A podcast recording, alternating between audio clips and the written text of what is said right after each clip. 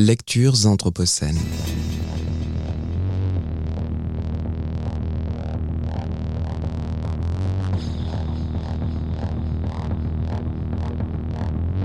Lecture anthropocène.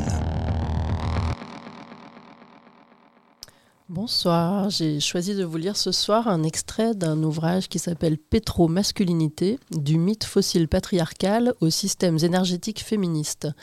C'est un ouvrage de Cara New Daggett qui a été euh, traduit par euh, Clément Amézieux et publié par les éditions Wild Project en 2023.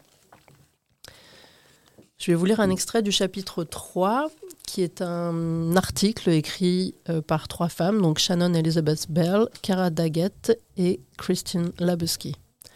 Il s'intitule Vers des systèmes énergétiques féministes, pourquoi installer des femmes et des panneaux solaires ne suffit pas. Nous examinerons ici l'énergie au croisement de quatre coordonnées. La politique, démocratique, décentralisée et pluraliste, l'économique, privilégiant le bien-être humain et la biodiversité plutôt que le conflit et la croissance illimitée, la socio-écologique, préférant la relationnalité à l'individualisme, et la technologique, plaidant pour une répartition et une décentralisation du pouvoir des combustibles comme du pouvoir des populations. Politique. Les systèmes énergétiques renouvelables ne produisent pas automatiquement démocratie et justice, ni ne sont nécessairement durables. Sans nouvelles politiques énergétiques leur correspondant, il est peu probable que ces nouvelles technologies résolvent, à elles seules le désastre climatique qui vient. La propriété publique et démocratique des systèmes énergétiques est le dispositif le plus à même d'assurer leur justice et leur viabilité. Économique.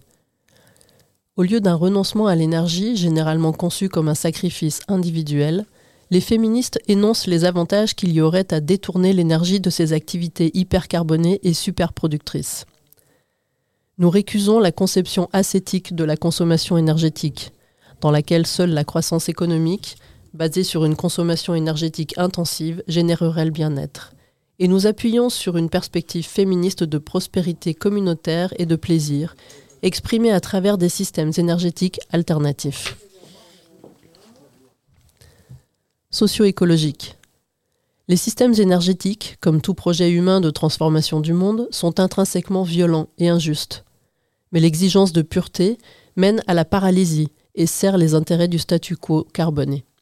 Construire des systèmes énergétiques éthiques signifie rendre transparente l'intégralité du cycle de vie des technologies combustibles afin de soutenir les actuelles tentatives d'atténuation de la violence.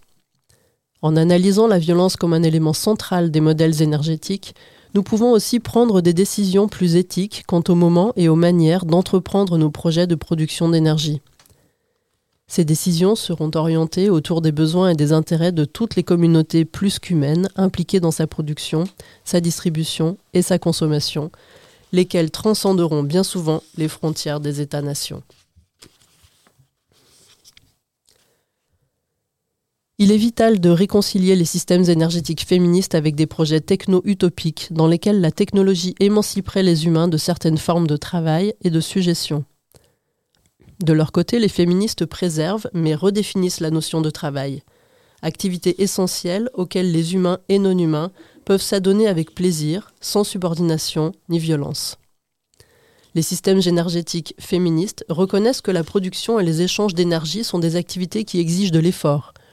Plutôt que de souhaiter la disparition du labeur, nous aspirons à le répartir équitablement au sein d'une communauté, à maximiser les accessibilités plutôt que de les prescrire au compte-gouttes.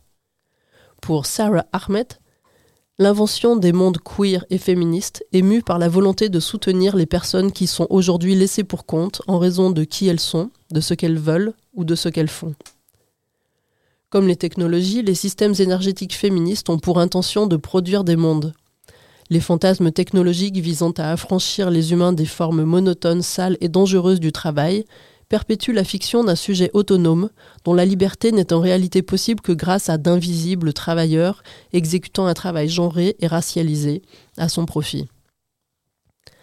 Les systèmes énergétiques féministes sont peut-être utopiques étant donné leur échelle et leur vision, mais de leur point de vue, les récits du progrès générés par les perspectives techno-masculines blanches sont des illusions néfastes fondées sur un continent, sur un continuel dédain envers les travaux de soins et de reproduction sociale.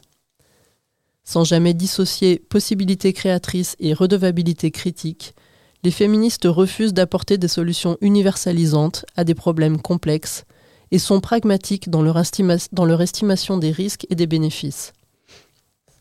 Démanteler les systèmes énergétiques violents pour leur substituer des systèmes féministes ne sera pas chose facile, et pourrait ne pas toujours, ni même souvent, être mené à bien.